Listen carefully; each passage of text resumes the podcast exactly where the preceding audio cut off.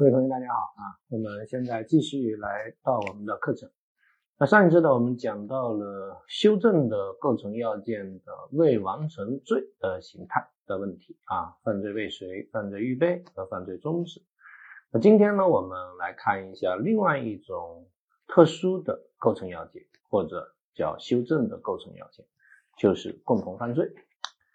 那共同犯罪呢，应该来说是整个刑法理论中。最复杂的一块，所以日本学者把它称之为刑法的绝望之章。哈，估计大家学着学着也会觉得非常的绝望。但是请各位注意啊，绝望的尽头是希望，因为没有希望，绝望是没有意义的。当你觉得绝望，那么就意味着充满了希望。因为如果不是对希望充满了盼望，你也谈不上绝望。啊，绝处是会逢生的。呃，共同犯罪，我国刑法呢，这个二十五条规定呢，说共同犯罪是指两人以上共同故意犯罪。所以这里面首先呢，第一个问题就是关于共同犯罪的概念啊，因为维特根斯坦说，我语言的模糊代表着我世界的模糊，我语言的界限代表着我世界的界限。很多时候，我们之所以对世界充满着混乱，是因为我们的语言本身，我们并不知道它准确的含义，于是这导致我们的观念、我们的三观充满了混乱。我们每天所使用的语言，我们并不知道这个语言的准确含义。共同犯罪，那至少有三个层次的共同犯罪的概念。第一是最广义的共同犯罪，就是两人共同故意犯罪。啊，它既包括总则中的共同犯罪，也包括分则中的共同犯罪，这是最广义的共同犯罪。什么叫做总则中的共同犯罪？当大家看到故意杀人罪这个法条二百三十二条，你本能的会觉得它是一人模式还是多人模式？故意杀人，那显然你会觉得它是一人模式。那如果两个人去实施故意杀人，那显然就不可能按照刑法分则二百三十二条来独立对待，必须要总则对分则进行修正，因为总则有共同犯罪的条款，对分则进行了修正。那各位同学就会发现，总则的这个共同犯罪，它其实是一种修正的共同犯罪的概念。通过总则的共同犯罪概念对分则的故意杀人罪来进行修正，这个就叫做总则所规定的共同犯罪啊，它所规定的其实是一种修正的构成要件。那至于分则所规定的共同犯罪，那你比如最典型的聚众淫乱罪啊，聚众淫乱一定得几个人，一定得三人以上才叫聚众淫乱。两人他就不叫聚众，所以成立聚众淫乱罪一定得要三个人以上，这个就是分则规定的共同犯罪。分则规定的共同犯罪直接按照分则来就可以了，它是一种基本的构成要件，不需要用总则来进行修正。那我们于是就给大家总结一下啊。最广义的共同犯罪，它既包括总则所说的共同犯罪，而总则所说的共同犯罪其实是一种修正的构成要件，总则对分则条款的修正啊，而分则所规定的共同犯罪，它是一种基本的啊这个构成要件，它是不需要通过总则对分则来进行修正的，这个是最广义的共同。那于是我们就会发现，最广义的共同犯罪，具体说来，它其实包括什么呢？它包括必要共犯、任意共犯和理智共犯。什么叫必要共犯？必要共犯就是我们刚才所说的分则所规定的共同犯罪，它本身就是一种多人模式啊，聚众淫乱本身就是多人模式。你用多人模式去处罚他，就是分则条款所规定的基本构成要件，这个叫做必要共犯。那么还有第二种就是任意共犯，任意共犯就是总则所规定的共同犯罪啊。那么他本来在分则条款的故意杀人中是一人模式啊，所以它可以由一个人构成，也可以由两个人构成，也可以由三个人构成，所以称它为任意共犯。但是分则所规定的必要共犯，它必须由多人构成啊，这个叫必要共犯啊。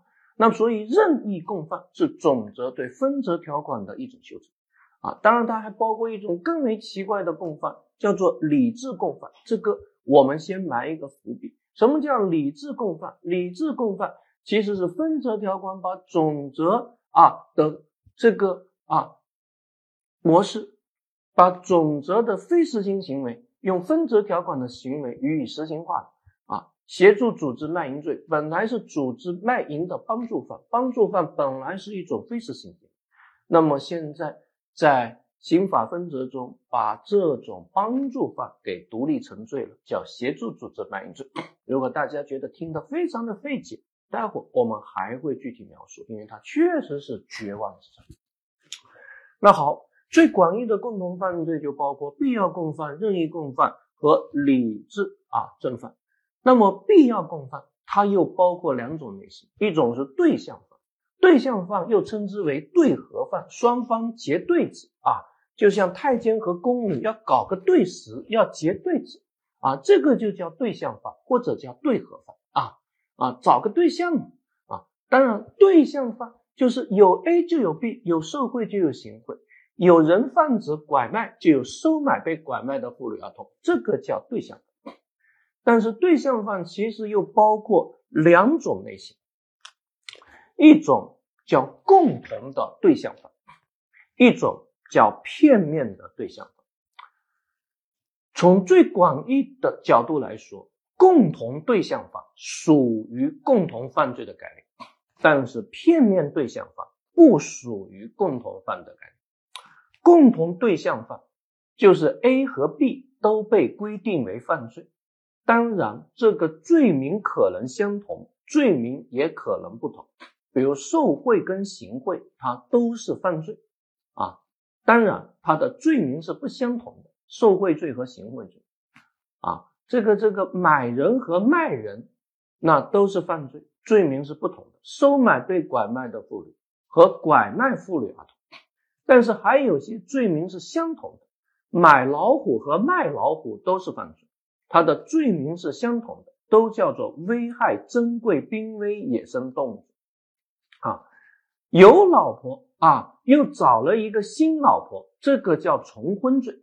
那重婚罪，你看它既包括有老婆啊，找了一个新老婆，也包括你明知道别人有老婆，你依然嫁给他。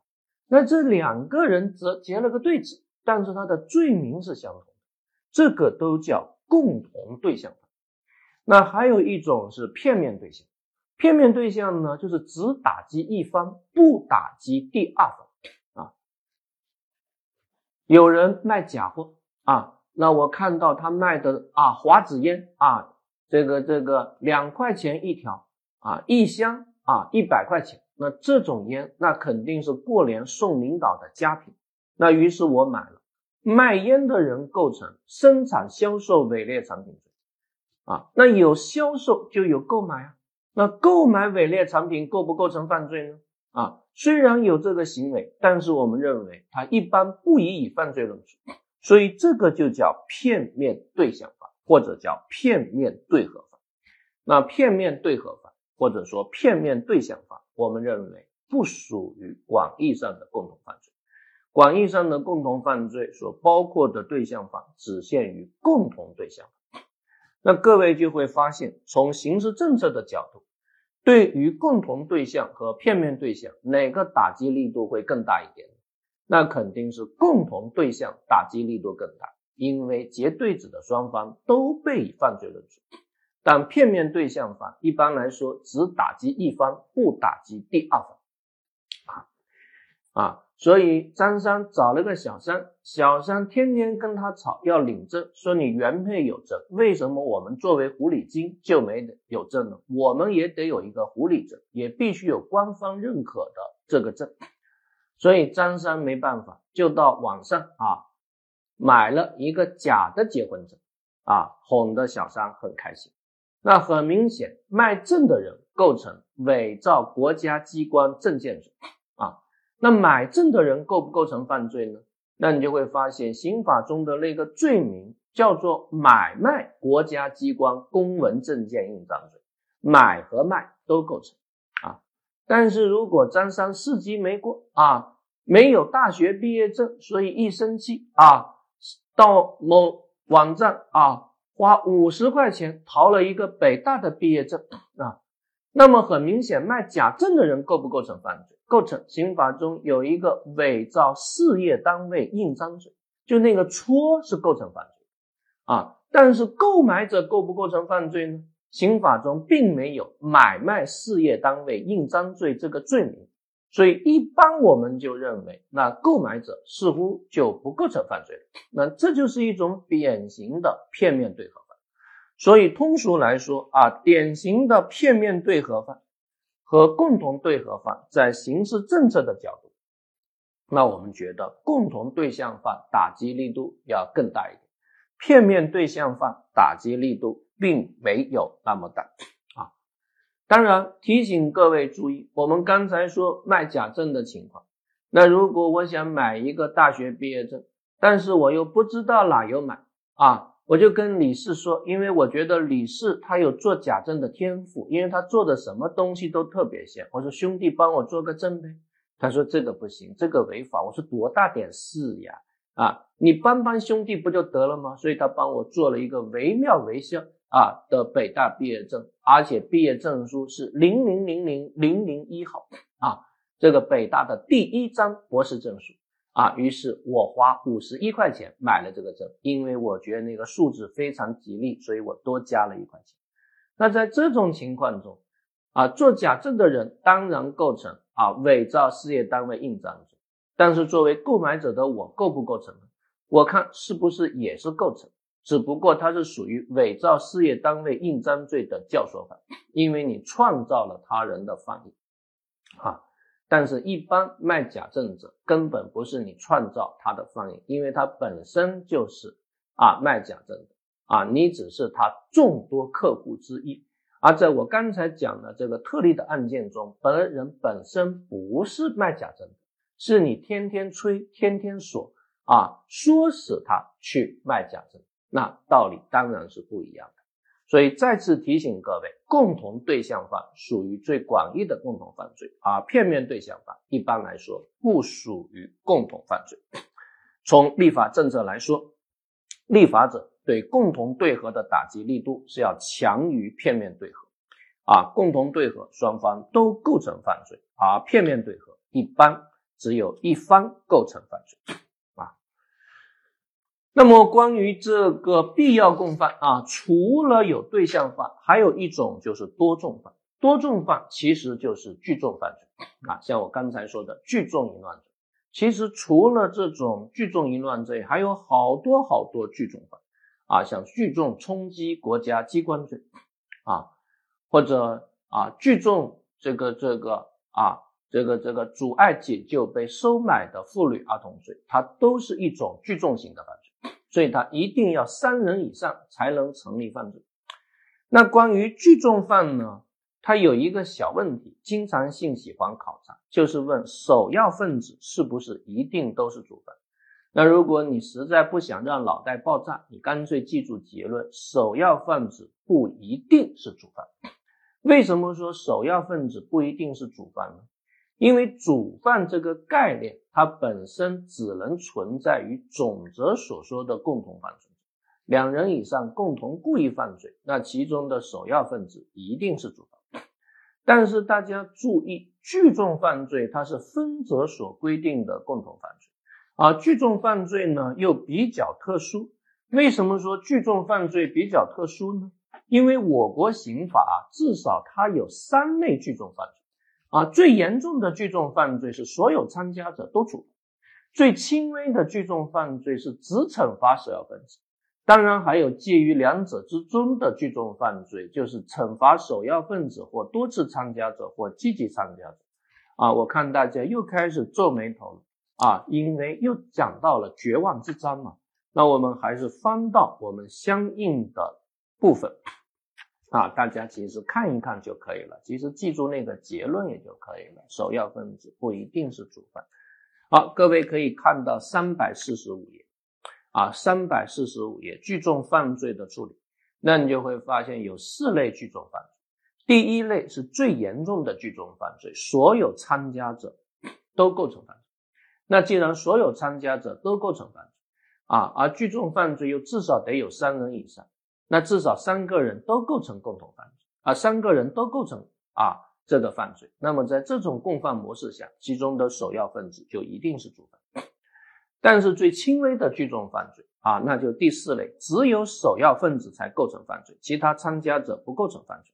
你比如说聚众阻碍解救被收买的妇女儿童罪。那至少得三个人一起才叫聚众，但是只惩罚首要分子啊。那如果首要分子只有一个的情况下，因为只有这一个人坐牢，既然只有一个人坐牢，那他就不可能有主犯一说了，因为主犯他一定是属于总则所说的共同犯罪概念，两人以上共同故意犯罪，得两个人都坐牢。啊，但是在这种最轻微的聚众犯罪中，他只惩罚首要分子，而首要分子如果只有一个的情况下，那当然啊，这个这个就不在属于主犯啊。当然还有介于两者之间的惩罚首要分子或多次参加者，惩罚首要分子或积极参加者啊。那如果又有首要分子又有积极参加者。又有首要分子，又有多次参加者，那你说首要分子是不是主犯？那我看就是，因为它符合总则所说的共同犯罪概念。好了，讲了那么多，言而总之，总而言之，我们说首要分子不一定是主犯啊。当然了，如果在这个犯罪中有多人都要坐牢的话，首要分子那就一定是主犯。好，那我们继续回到我们共同犯罪啊。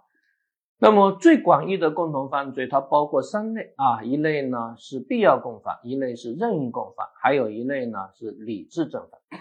那么第二种共同犯罪观念就是广义的共同犯罪啊，广义的共同犯罪其实就是总则中所说的共同犯罪，也就是我们刚才说的任意的共同犯罪，这个属于广义的共同犯罪。所以，任意的共同犯罪，大家就会发现，它是总则对分则的一种修正。因为分则所规定的构成要件是一人模式，故意杀人它是一人模式。那如果两个人去实施故意杀人，那显然总则就对分则条款进行了修正，它是一种修正的构成要件。所以，对于这样一种任意的共犯，那显然它包括两种模式，一种是实行犯，一种是非实行犯。啊，实行犯就是你去杀人的那种人，这是实行犯。那非实行犯就包括教唆犯和帮助犯，实施了这种非实行行为。那这个属于广义的共同犯罪，既包括实行犯，又包括非实行犯。当然，还有一种狭义的共同犯罪。狭义的共同犯罪，它其实就仅限于非实行犯，也就仅限于帮助犯和教唆犯。所以这里面呢，它有一些语词的问题。啊，有一些语词的问题，这里面大家注意，如果在考试的时候没有特别说明的话，当我们出现了共犯这个概念，啊，一般来说，当出现了共犯这个概念，我们通常指的都是非实行犯，也就是教唆犯或帮助犯。所以共犯这个概念，一般它是和正犯这个概念相对应的，正犯就是所谓的实行犯，共犯就是所谓的非实行犯。啊。如果直接实施了构成要件的人，就叫做直接正犯啊；间接实行了构成要件行为的人啊，那就叫做间接正犯。而共犯则是指没有亲手实施符合构成要件的行为，只是通过教唆或帮助正犯的方式来参与正犯的人。所以再次提醒各位：言而总之，总而言之，如果没有特别说明，共犯它指的就是非实行犯。啊，共犯指的就是非实行犯，也就教唆犯和帮助犯。那于是就会出现一个更复杂的概念，就是我们刚才所说的理智正犯，也就是非实行行为的实行犯。你比如啊，协助组织他人卖淫，本来是组织卖淫的帮助犯，但是现在已经被独立成罪了。成为了协助组织卖淫罪，但是从最广义的角度，我们认为协助组织卖淫和组织卖淫依然可以说是共同犯罪关系。这个在二零一二年曾经考过，他说下列哪些属于共同犯罪？啊，A 选项，张三给领导送钱啊，行贿和受贿，这当然属于共同犯罪，最广义的共同犯罪，对合犯啊。那 B 选项，小贩卖黄片，我觉得小贩可怜，买了他一吨黄片啊，那这属不属于共同犯罪？我们认为不属于，因为刑法只惩罚贩卖淫秽物品牟利罪，不惩罚购买者，这是片面对合，所以它不属于啊广义呃最广义的共同犯罪啊。那第三个选项是张三找了个小三啊。做老婆啊，还没有和原配解除婚姻啊，那小三也知道张三还有着老婆，问两人成不成立最广义的共同犯罪？成立，对吧？啊，因为很明显，重婚它就是一种共同对合，只是它的罪名是相同。那还有一个 D 选项啊，就是协助他人组织卖淫，问属不属于共同犯罪？我们认为属于。从最广义的角度，虽然协助组织卖淫这种非实行行为已经被独立成罪啊，对于协助组织卖淫的惩罚，直接按照刑法分则来进行惩罚就可以了。但它从最广义的角度，依然和组织卖淫是一种共同犯罪关系，这个是没有问题。但是为什么我们有的时候考试会考得非常复杂？就是因为我们经常会在一些语言问题上做一些无谓的争辩，这里面经常会有一些语言问题的考法。其实我个人是非常非常反感这种考法的，因为我觉得毫无意义。但是他就喜欢考，他就喜欢通过人类语言的模糊性来体现啊这个题目的精彩性。这其实毫无意义，那真的是毫无意义，因为无非是一些。啊，没有意义的口舌之辩、概念之争，但是没办法，那在法考中曾经还是考过的，所以大家就要注意我说的下列的一些题目：第一，协助组织卖淫和组织卖淫是共同犯罪关系，正确错误？刚才我们说正确。第二，协助组织卖淫是组织卖淫的帮助犯，正确错误？错误。他已经不再是帮助犯，因为他已经被独立成罪，啊，成为了一种实行犯，啊。那第三，协助组织卖淫是组织卖淫的共犯，正确错误？错误。我们刚才说过，如果没有特别说明，共犯仅指的是非实行犯。你可以说协助组织卖淫是组织卖淫的共同犯罪，这个可以认为是对的。但是你说协助组织卖淫是组织卖淫的共犯，那这个就是错的，因为共犯仅指的是非实行犯。我希望给大家表达清楚。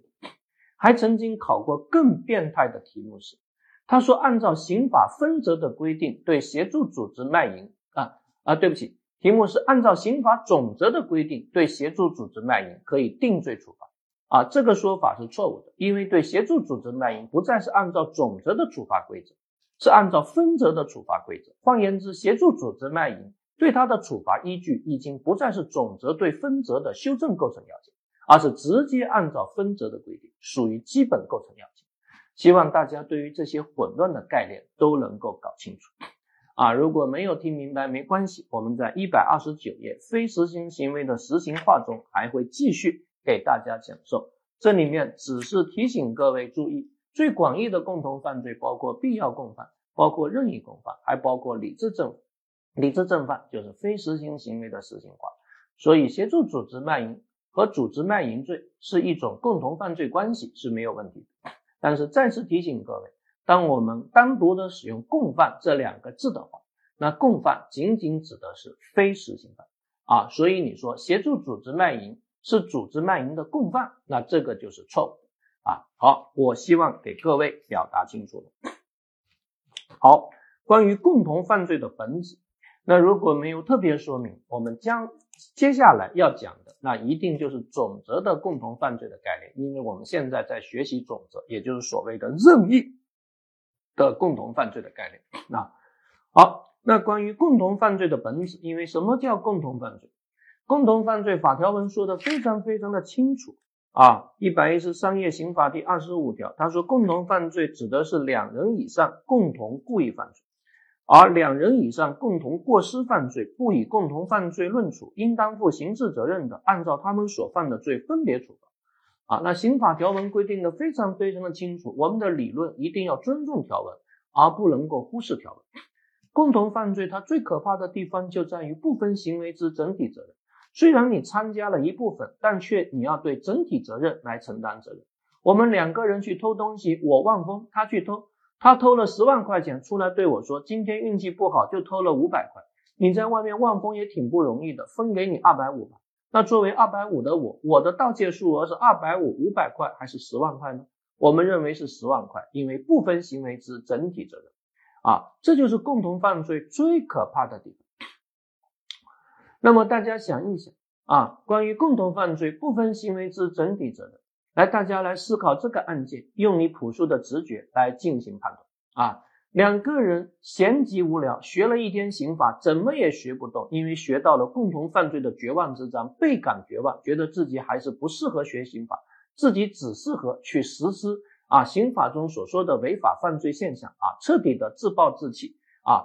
所以两个人决定晚上搞个事情来啊，排解一下自己无聊的情景啊。那张生所谓的搞事情，是想杀个人。李四所谓的搞事情是想实施性侵，所以两个人晚上十一点在路上看到一个女生，张三冲过去拿着板砖就朝女生的头上拍了过去，女生倒地，张三走了，李四对女生实施了性侵，最后这个女的死掉了，啊。但是问题是，他到底怎么死的？尸检结果确定不了。也就是说，他到底是被砖头拍死的，还是被李四性侵致死？现有的证据很难证明啊。所以张三找个个律师啊，律师说，我的当事人的确是拍了他，但是。这个死亡结果可能不是被我的当事人给拍死的，我们有合理的理由认为他是被李氏性侵致死啊，所以李氏的辩护律师也开始回击说：“张三的辩护律师不要血口喷人，我们有足够的理由证明这个女生就是被你的当事人所拍死的。”那请问张三和李四该当何罪呢？啊，谁对死亡结果承担责任？我相信大家内部隐隐约约的直觉已经做出了判断。啊，最重要的就是我们的直觉。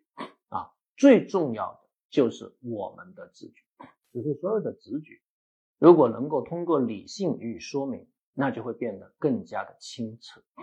啊没有感性的理性是一种机械，当然，没有理性的感性，那可能就会是一种盲目啊。显然，关于这个问题，一定有三种观点：正说、反说、折中说。正说也就是犯罪共同说。所谓犯罪共同说，就是所谓两人以上共同实施犯罪。的犯罪必须是同一个构成要件的，如果是不同构成要件的，那就不能成立共同犯罪。强奸罪跟故意杀人罪是两个不同构成要件的犯罪，所以这两个人按照犯罪共同说不成立共同犯罪，那就分别定性。很遗憾，现在没有证据证明死亡结果是张三造成，所以张三构成故意杀人的未遂。同理，也没有证据证明死亡结果是李四造成。所以李四只构成强奸罪的基本犯，量刑幅度是三年到十年，不能评价为强奸致人死亡。大家觉得这种结果能够满足你的直觉吗？你觉得似乎很难满足。所以与此针锋相对的学说是行为共同说。行为共同说认为只要有共同的行为就可以了，不需要考虑是不是同一个构成要件。现在两个人一起决定去搞个事情，有共同的行为，既然有共同的行为，那就属于共同犯罪。所以管理。啊，是谁把他啊给弄死的？啊，反正是你们两个人中间一个不分行为之整体责任，所以两个人都要对死亡结果承担责任。那因此，张三构成故意杀人的既遂，李四构成强奸致人死亡。大家觉得这两种学说在 PK 过程中哪种更符合你的直觉？是不是行为共同说更符合你的直觉？但是问题在于，行为共同说可能和我国刑法相冲突，因为我国刑法说得很清楚，共同犯罪指的是两个人共同故意犯罪，而两人以上共同过失犯罪不以共同犯罪论处。那按照行为共同说，两个人共同过失犯罪，它也是两个人有共同的行为，似乎也是符合共同犯罪的这样一个特征的，所以就出现了所谓的折中说。啊，折中说既要满足我们的直觉，又要符合法律的规定。折中说就是部分犯罪共同说，认为两个人以上共同故意犯罪，并不要求啊犯罪构成完全相同，只要犯罪构成有重合，那么在重合范围内就可以实现主客观相同，在重合范围内就可以成立共同犯罪。那现在强奸罪跟故意杀人罪有没有重合呢？啊，强奸致人死亡是可以判处死刑的。既然强奸致人死亡可以判处死刑，所以在这种意义上，对死亡结果可能是出现放任这种间接故意也是有可能的啊！直接用砖头把对方拍晕，然后实施性侵，对对方的死活不管不论啊，这个也可以理解为强奸致人死亡啊！所以对死亡结果可以是放任的，这就意味着强奸罪和故意杀人罪其实可以在故意杀人罪的范围内啊可以重合。既然可以在故意杀人的范围内重合。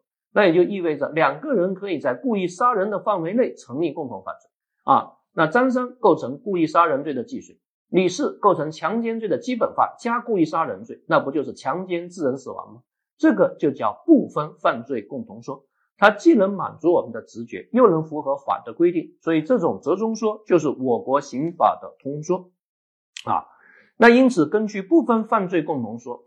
只要两人以上就部分犯罪具有共同的行为和共同的故意，那么在重合范围内就可以成立共同犯罪。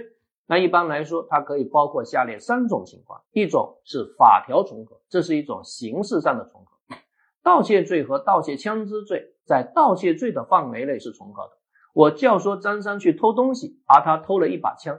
他构成盗窃枪支罪，我构成什么？我构成盗窃罪的教唆犯，因为盗窃和盗窃枪支本身就在盗窃罪的范围内是重合的。那第二就是规范重合，规范重合是一种实质重合啊，同类法益，重的和轻的在轻的范围内是重合的。盗窃跟抢劫在盗窃的范围内重合，拐卖和拐骗在拐骗的范围内重合，强奸跟猥亵在猥亵的范围内重合啊。我让张三啊。去去去啊！去猥亵一下这个女的，结果张三对这女的实施的性侵，我和张三在猥亵的范围内重合，而张三单独构成啊这个强奸罪。那么第三呢是转化犯啊，转化犯呢啊，我们两人一起决定去偷东西，我偷东屋，你偷西屋，你偷了两万，我也偷了两万，我先走一步，你随后再走，主人醒来，你把主人打成啊重伤，所以你构成了抢劫罪，我构成了盗窃罪。但是我的盗窃数额是多少呢？我的盗窃数额是两万还是四万呢？是四万，因为我们两个人是在盗窃的范围内成立共同犯罪，同时你又单独转化为了抢劫罪，但是这并不能改变我们两个人在盗窃的范围内成立共同犯罪啊，这个叫做部分犯罪共同说啊，所以看到这个小提醒。按照部分犯同共同说理解共同犯罪，只要主观上在构成要件的重合部分有共同的故意，客观上在重合部分有共同的行为，就可以成立共同犯罪，遵循部分行为之整体责任的规则。好，那我们这一节给大家讲完了。